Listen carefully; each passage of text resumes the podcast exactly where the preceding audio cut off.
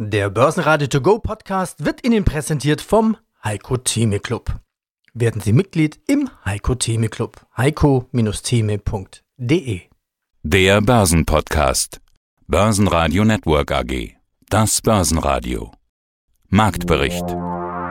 Im Studio Sebastian Leben, Peter Heinrich und Andreas Groß. Außerdem hören Sie vom Staatsempfang der Festspiele in Bayreuth den bayerischen Ministerpräsidenten Markus Söder, die Bundestagsabgeordnete Dr. Silke Launert und den ehemaligen Ministerpräsidenten Günther Beckstein, zur Verschärfung der Gaskrise den globalen Anlagestrategen Heiko Thieme, zur drohenden Rezession durch Inflation Heiko Geiger von Fontobel, zu den Zahlen von Alzchem CEO Andreas Niedermeyer und zur Transformation von Lloydfonds zu Lycon, Lloydfonds CEO Achim Plate. Sie hören Ausschnitte aus Börsenradio-Interviews. Die vollständige Version der Interviews finden Sie auf börsenradio.de oder in der Börsenradio-App.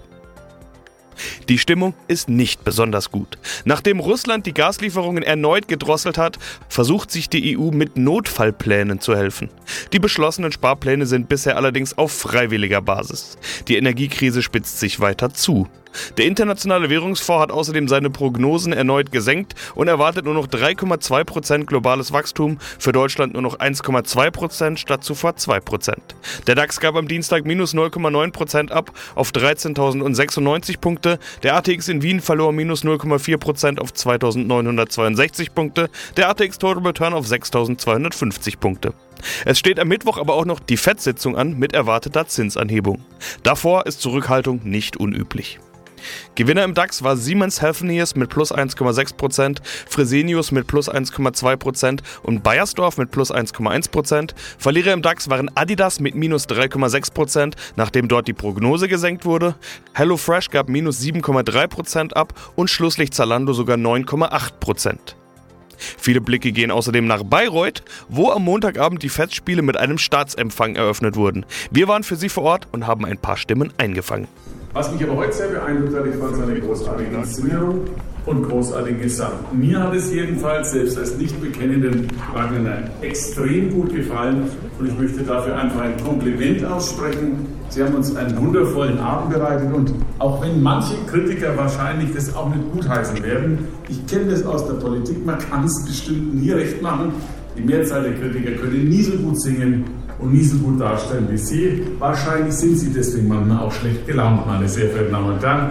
Jedenfalls noch einmal unser Kompliment, unser Dankeschön. Wir waren alle sehr beeindruckt.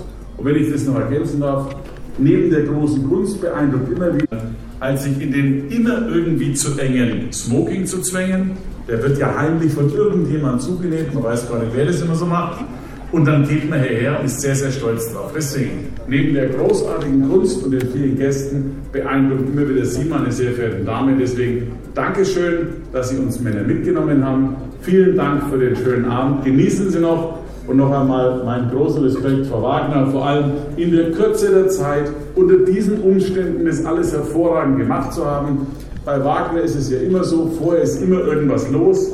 Es gibt immer vor Wagner, immer René Demi. Das gehört irgendwie dazu. Ohne wollen wir es nicht und können wir es auch nicht. Insofern viel, viel Erfolg für die restliche Zeit. Viel, viel Glück. Mögen alle gesund bleiben. Das ist ja mein großes Thema. Wir sind sehr stolz darauf, dass wir auch dabei sein dürfen. Heiko Thieme, globaler Anlagestratege. Die EU-Staaten müssen sich mal wieder auf einen Gasnotfallplan einigen. Gas ist wirklich Notfall, würde ich sagen. Russland drosselt schon wieder die Lieferungen. Angeblich muss mal wieder eine Turbine gewartet werden, aber Wirtschaftsminister Habeck sagt ganz klar, das ist nur ein Vorwand. Es kommen nur noch 20% der Lieferungen durch Nord Stream 1 nach Deutschland. Die Preise springen nach oben. Der ukrainische Präsident Zelensky spricht von einem offenen Gaskrieg. Heiko, ziemlich angespannte Lage, das können wir, glaube ich, mal festhalten. Wie beobachtest du das Ganze? Wie schätzt du die Lage ein? Die Lage ist A, sehr komplex, eine Herausforderung, die wir in dieser Form seit dem Zweiten Weltkrieg noch nie gesehen haben. Das ist immer das Faktum, was wir hier haben. Und jetzt muss man sich fragen, wer ist eigentlich der Gewinner? Kurzfristig gesehen ist aus einer, man könnte sagen, einer schlechten Koordination vielleicht oder einer nicht verständlichen Großraumlage Russland äh, weil Russland daran Geld verdient. Und zwar aus folgendem Grund. Öl- und Gaspreis explodiert.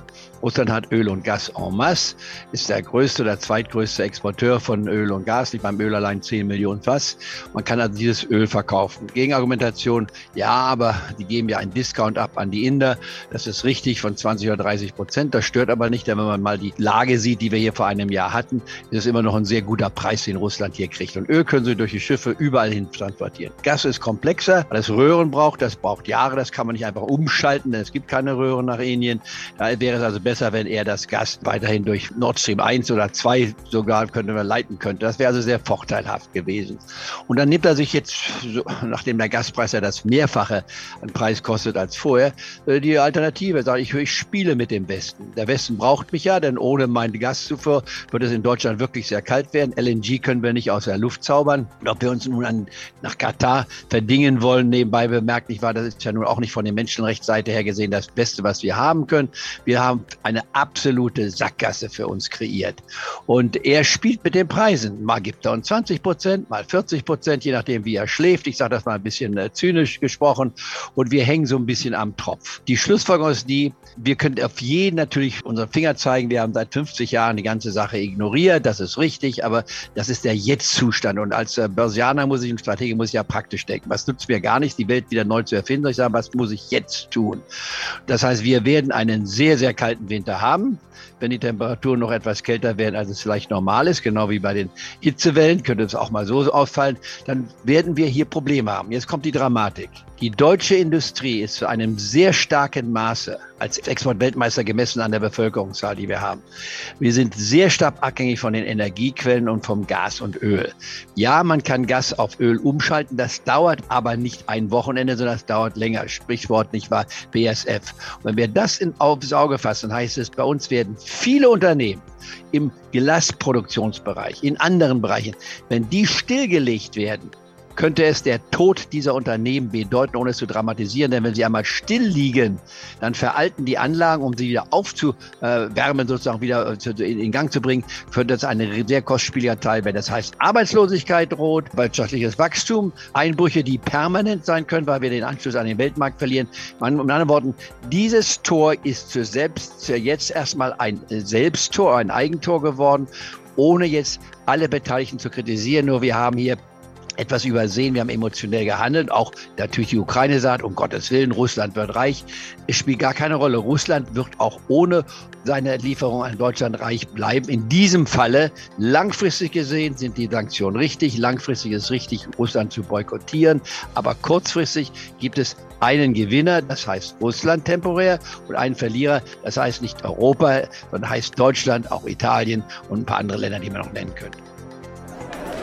Ich glaube, eines der größten Probleme ist die Inflation. Wir sagen ja alle, sie ist gekommen, um ja. zu bleiben.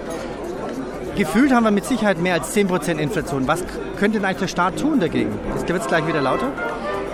Ja, das ist eine der größten Herausforderungen, zumal natürlich eigentlich für die Geldwertstabilität natürlich die EZB zuständig ist, die in einem sehr großen Dilemma steckt, weil natürlich viele Südländer ein echtes Problem haben, aber so langsam auch wir, wenn wir mit den Schulden so weitermachen, weil natürlich klar, äh, man versucht eine Inflation zu bekämpfen durch höhere Zinsen. Höhere Zinsen heißt mehr Kosten, mehr Verschuldung, insbesondere für verschuldete Länder, Südländer, aber wie gesagt, trifft uns dann ja auch. Wir haben ja auch viele Schulden leider, es ist hart, das sagen zu müssen, aber immer neue Schulden aufzunehmen, ist wirklich das Schlimmste, was man trotzdem machen kann. Weil es ja immer, letztlich ist immer zu viel Geld im Markt. Ähm, das ist auch nicht nur aktuell das Problem. Es hat einen Auslöser durch die Ukraine-Krise jetzt und vorher durch die Pandemie. Lieferverzögerung hat es, das war aber der Funken sozusagen. In Wahrheit war ja schon vorher siebenmal so viel Geldmenge im Markt durch die sehr lockere EZB-Politik und real sechsmal so viel Geld. Und daher muss ich echt sagen, wir müssen so ehrlich sein zu den Leuten und sagen, wir können nicht ständig immer mehr in Anführungsstrichen Geld drucken. Die, die Wünsche also die, wachsen immer mehr, aber es geht nicht. Ja, die Geldmenge hat sich seit 2008 versechsfacht und seit real versechsfacht. Vor, und vor, und vor Corona oder seit Corona quasi nochmal verdoppelt. Ja, natürlich, weil wir auch da, ich, Sie wissen es vor Corona, Rekordhaushalt 316 mehr an Einnahmen gleich Ausgaben, schwarze Null. Und dann haben wir zweimal 500 Milliarden, im zweiten sogar, glaube 560 Milliarden. Jetzt dieses Jahr ja wieder 500 Milliarden Schulden. Also Wahnsinn bei 300 oder jetzt dieses Jahr, sagen wir mal grob 350 Milliarden Einnahmen. Jeder normale Mensch, der drei netto verdient, weiß, dass er nicht monatelang fünf netto ausgeben kann. Und so ist es letztlich auch beim Staat. Es tut mir leid, ich weiß, es ist schwer, den Leuten zu sagen, es gibt Grenzen, aber das Schlimmste ist, den Leuten nicht die Wahrheit zu sagen. Der Ukraine-Krieg.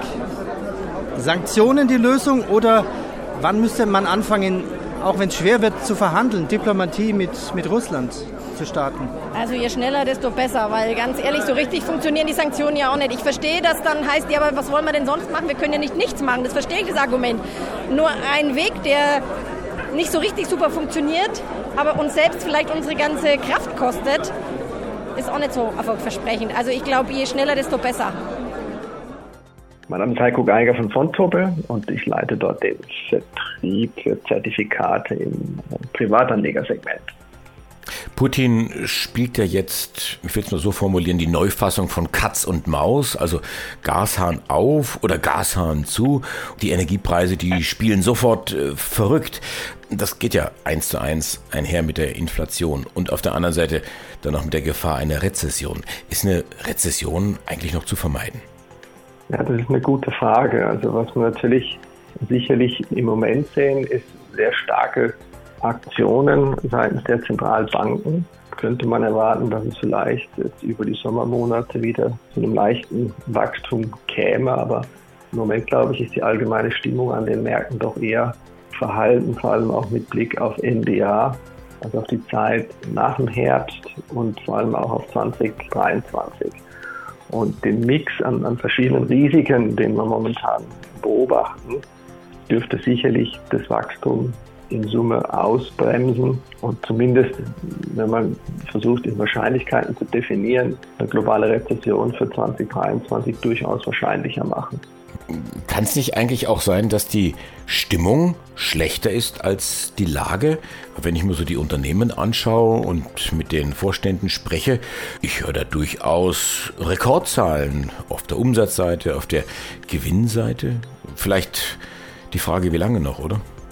Ja, wir sind jetzt momentan mitten in der Reporting-Season drin und es gibt ja recht unterschiedliche Ergebnisse. Auch die Interpretation fällt teilweise doch überraschend gut oder auch schlecht aus. Sicherlich haben wir auf Konsumentenseite eine sehr gedämpfte Stimmung, auch auf Unternehmerseite und das allgemeine Sentiment in den USA ist derzeit so schlecht seit den 80er Jahren nicht mehr. Also stimmungsmäßig, ich letztendlich deiner Meinung, haben wir wirklich, glaube ich, äh, Rekordniveaus, was negative Stimmung angeht und auch gerade was den Ausblick anbelangt. Aber gerade wenn man mal schaut, als, als, was Positives erwähnt, Arbeitsmarkt in den USA funktioniert weiterhin sehr gut und hat sehr viele neue Stellen, die geschaffen werden. Letzten kommt man offensichtlich auch mit den Lohnforderungen, den Lohnanstiegen zurecht. Also es gibt durchaus auch Lichtblicke in dem ganzen Bereich. Ja, also zumindest im Moment können die Löhne mit dem Preisanstieg offensichtlich noch nicht ganz mithalten. Die Realeinkommen sind rückläufig, vor allem in Europa. Aber auch das wird sich zeigen. Im Moment sehen wir ja auch sehr viel Verhandlungen, die, die gestartet sind, sowohl auf Gewerkschaftsseite wie auf Arbeitgeberseite. Auch das wird sich zeigen, ob man hier zu vernünftigen Tarifabschlüssen kommt oder letzten Endes den Bogen überspannt, als letzten Endes das Pendel wahrscheinlich eher wieder Richtung äh, rezessives Umfeld äh, ausbrechen lassen würde. Ich bin Günter Beckstein, war viele Jahre Innenminister und dann zum Schluss Ministerpräsident des Freistaats Bayern. Auf der anderen Seite droht ja dieses böse R-Wort, die Rezession. Ich wollte fast sagen, Sie als ehemaliger Politiker, aber ich glaube, man ist kein ehemaliger Politiker. Ich glaube, das kriegt man niemals raus. Was würden Sie denn sagen? Was, wie kann man eine Rezession verhindern? Also Wirtschaft hat auch was mit Stimmung zu tun. Und jetzt muss man sagen, bei all den Schwierigkeiten, dunklen Wolken am Horizont, eigentlich geht es uns ja allen noch recht gut. Und auch das muss man ja sagen, dass wir ein starkes Land sind. Und ein starkes Land kann Schwierigkeiten leichter bewältigen als ein schwaches Land. Und darum darf man nicht nur in Heulen und Wehklagen verfallen, sondern wir müssen schauen, wie die Wirtschaft Ideen hat, mit der Krise fertig zu werden. Im Hightech-Bereich, im Effizienzbereich von Energie wird es sicher auch eine Menge an Innovationen bewirken.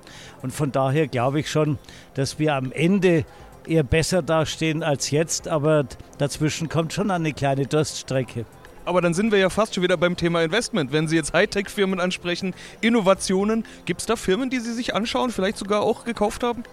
Also ich anschauen tue ich viel, auch alles, was so mit Wasserstoff zusammen ist. Obwohl ich sagen muss, da ist es eigentlich im Moment ein derartiger Hype, dass man vorsichtig sein äh, muss. Natürlich die großen äh, High-Tech-Aktien aus äh, dem amerikanischen äh, Bereich, aber die haben auch derartig irre Preise, dass ich im Moment davon im Moment die Finger davon lasse. Ich habe mir von BioNTech ein paar Aktien gekauft, weil mich dieser Mann ungeheuer fasziniert hat. Als jemand, der von der Türkei nach Deutschland gekommen ist, dann geforscht hat und dann die Weltsensation geschafft hat. Also allein das ist ein, für mich ein Mann, der mir so viel Vertrauen auch gibt, dass ich sage, auch wenn die Wertpapiere schon in einem irrsinnigen Bereich von Preis her sind. Ich meine, irgendwie will ich da dabei sein, denn der hat ja für unsere Zukunft im Land eine ganz große Verantwortung. Ich bin viermal mit seinem Impfstoff geimpft, war bisher noch Gott sei Dank noch nicht infiziert. Aber ich hoffe, dass damit BioNTech und die vergleichbaren Impfstoffe uns durch die ganze Pandemie bringen, denn das ist ja auch eine der ganz großen Katastrophen, die allein auch ausreichen würde, um, äh, um genügend schlechtes Wetter zu haben. Mein Name ist Andreas Niedermeyer von der Alzchem Group AG und ich darf hier diese Geschäfte führen. Habeck sagte gestern im Heute-Journal, wir sollen alle Energie sparen. Also ich habe heute Morgen schon mal kalt geduscht. Und Sie? Ja, also ich persönlich heize schon sehr, sehr lange nachhaltig mit Hackschnitzel aus Holz. Fühle mich da momentan auf der guten Seite. Wenn ich jetzt in den Betrieb reinschaue, dann sind wir schon sehr, sehr lange DIN ISO 50001 zertifiziert. Das heißt, wir haben Energiesparprogramme schon sehr lange. Das ist für uns kein Thema erst von gestern. Aber auch da ist es wieder interessant. Unser Grundstoff ist ja Kabit und das entsteht aus Kalk, Kohle und Strom. Und da sage ich immer in einem Beispiel, versuchen Sie mal einen Liter Kaffee zu kochen, indem Sie weniger als einen Liter Wasser verwenden. Da wird es schwierig. Und ähnlich schwierig wird es bei uns mit dem Strom und dem Energieverbrauch. Wenn wir eine Tonne Kabit produzieren wollen, dann äh, gibt es einfach irgendwo physikalische Grenzen, wo man nicht mehr sparen kann. Da muss man dann entscheiden, Produkt ja oder nein. Die große BASF, die Anleger, die zittern vor dem Gas aus. Auch die Alziam-Anleger trauen dem Frieden offensichtlich nicht. Wenn ich mir die Aktie anschaue, seit Jahresbeginn ging es doch 20 Prozent, ein Ticken mehr nach unten. Können Sie die Sorge der Anleger nachvollziehen? Naja, die Chemie wird da so in äh, Generalhaft genommen. Und da unterscheiden wir uns aber schon von der landläufigen weiteren Chemie. Unser Geschäftsmodell ist schon aufgebaut auf Strom. Und je erneuerbarer der Strom wird, desto grüner wird unser Geschäftsmodell automatisch. Alle andere Chemie muss erst den Umweg gehen über Strom, dort kräftig investieren und dann über Wasserstoff, über alternative Wege das Erdöl oder das Erdgas ersetzen. Das brauchen wir nicht. Wir sind auch deshalb sehr wenig abhängig vom direkten Gas. Wir haben quasi keine Abhängigkeit oder mehr oder weniger keine Abhängigkeit vom Gas. Die ganz geringe Abhängigkeit von einer Entsorgungsanlage, die könnten wir auch umstellen auf unser eigenes Gas, das bei der Kabinproduktion entsteht, sodass wir uns tatsächlich unabhängig machen können. Das Einzige ist, dass mit dem eigenen Gas die Reinheit beziehungsweise das, was hinten rauskommt an, als Abgasen, die Grenzwerte nur knapp einhält oder schwerlich einhält. Das heißt, da diskutieren wir dann am Ende des Tages nur noch in Anführungszeichen über Grenzwerte. Die indirekte Abhängigkeit der Alzchem ist aber auch durchaus gegeben. Sie kennen vielleicht auch diesen Begriff Merit Order.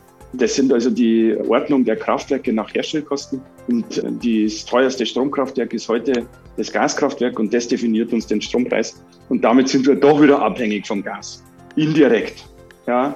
Äh, wenn aber jetzt das Gas aussortiert wird und möglicherweise das Thema Merit Order über den Haufen geworfen wird, dann hoffen wir schon wieder auf deutlich günstigere und vernünftigere Strompreise, sodass dann diese Gasabhängigkeit auch für uns wieder deutlich nach unten gehen sollte. Einen schönen guten Morgen. Mein Name ist Achim Plate. Ich bin der Vorstandsvorsitzende der Lloyd Fonds AG aus Hamburg. Aber das sind ja ähm, ordentliche Steigerungen, die sich da vorgenommen haben. 15.000 jetzt, dann bis Ende 2025 100.000 oder vielleicht sogar noch mehr. Da müssen Sie ja ordentlich Gas geben im Vertrieb. Wie wollen Sie das denn tun? Ja, diese große Kundenanzahl, die ergibt sich natürlich der Haupttreiber, ist dort das digitale Geschäft, weil sie natürlich im digitalen Geschäft die Kunden ansprechen, die auch voll digital Depoteröffnung, Vertragsabschluss etc. machen, die auch sich digital betreuen lassen über ein Service Center, wo sie also nicht immer eine Person hinschicken müssen. Das ist der Treiber dafür. Wir haben allerdings ja auch bei der Bayerischen Vermögen, ich sage jetzt mal konventionell über Betreuer, zweieinhalbtausend Kunden, die weiter ausgebaut werden sollen. Aber der Haupttreiber, um auf diese Größe 100.000 zu kommen, ist ganz klar der Ausbau äh, des digitalen Geschäfts. Sie wollen sich auch umfirmieren. Sagen Sie mal, wie man den neuen Namen dann ausspricht. Es, sieht aus wie ein, ein Zungenbrecher. Ja, wenn man ihn ein paar Mal gehört hat, Lycon, dann spricht sich das eigentlich sehr leicht. Lycon. Es spricht sich sehr leicht, aber für unsere Zuhörer dann, das ist L-A-I-Q-O-N. Also ja. äh, Lycon gesprochen. Warum dieser Name? Wofür steht das? Also zunächst einmal, warum wir uns einen neuen Namen geben.